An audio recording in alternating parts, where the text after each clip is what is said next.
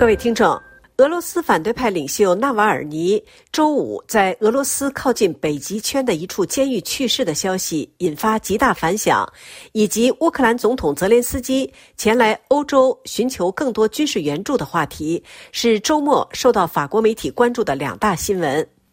俄罗斯反对派领袖纳瓦尔尼周五突传死讯，引发震惊，各报均从不同角度进行了大量的报道和分析。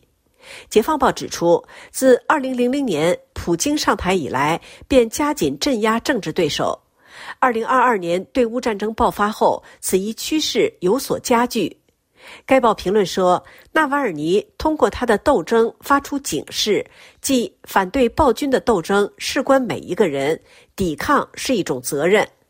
纳瓦尔尼之死是普京精心策划的，应该给我们敲响警钟。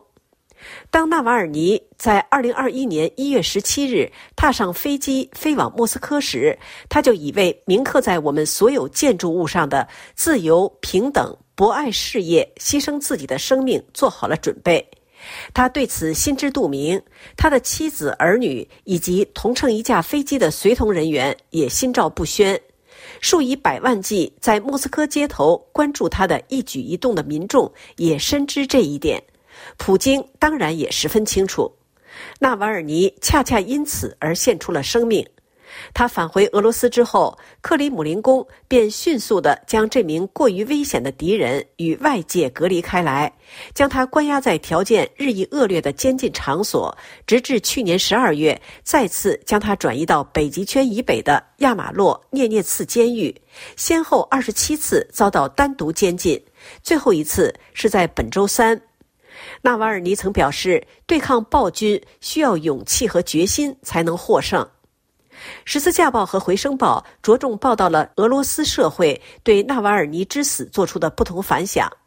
首先，反对派在第一时间并不相信此一消息的真实性，其团队更表示并未接获有关纳瓦尔尼之死的信息。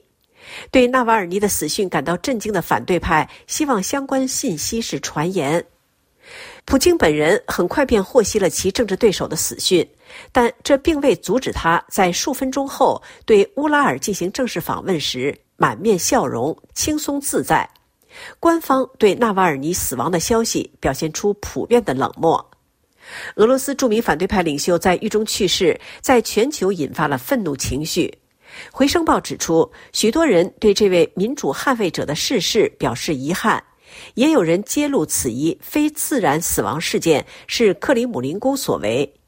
法国总统马克龙表达了愤怒和愤慨，德国总理舒尔茨则在表达异常悲伤的同时指出，纳瓦尔尼为他的勇气付出了生命的代价。欧盟委员会主席冯德莱恩和副主席博雷利更将矛头直指普京。美国国务卿布林肯则指出，俄罗斯应对导致纳瓦尔尼死亡的原因负责。面对西方的谴责之声，克里姆林宫表达了强烈的不满。普京的发言人表示，西方对莫斯科的指责和批评绝对无法接受。另外，乌克兰总统开启了对欧洲的访问。周五晚间，法国总统马克龙在爱丽舍宫与泽连斯基举行会晤，两国签署加强双边安全伙伴关系的协议，并确立法国对乌克兰的长期支持。这是俄乌战争爆发以来，乌克兰总统第三次到访巴黎。十字架报指出，周五晚间签署的双边安全协议，将是对法国与其他七国集团成员2023年7月在维尔纽斯北约峰会期间所做承诺的落实。在乌克兰近期内不能加入北约的情况下，仍可继续得到相关国家的支持。英国率先在一月中旬与乌克兰签署了此类协议。除七国集团成员外，波兰等其他二十五个国家也承诺与基辅缔结此类伙伴关系。此前，乌克兰总统在柏林与德国总统签署了一项被称作历史性的安全协议，这是一项总额达十一亿欧元的军事援助协议。柏林是乌克兰总统本次欧洲之行的第一站。泽连斯基此行的主要目的是要求欧洲国家增加对乌克兰的援助。《费加罗报》指出，在乌克兰前线局势严重恶化之际，泽连斯基此行至关重要。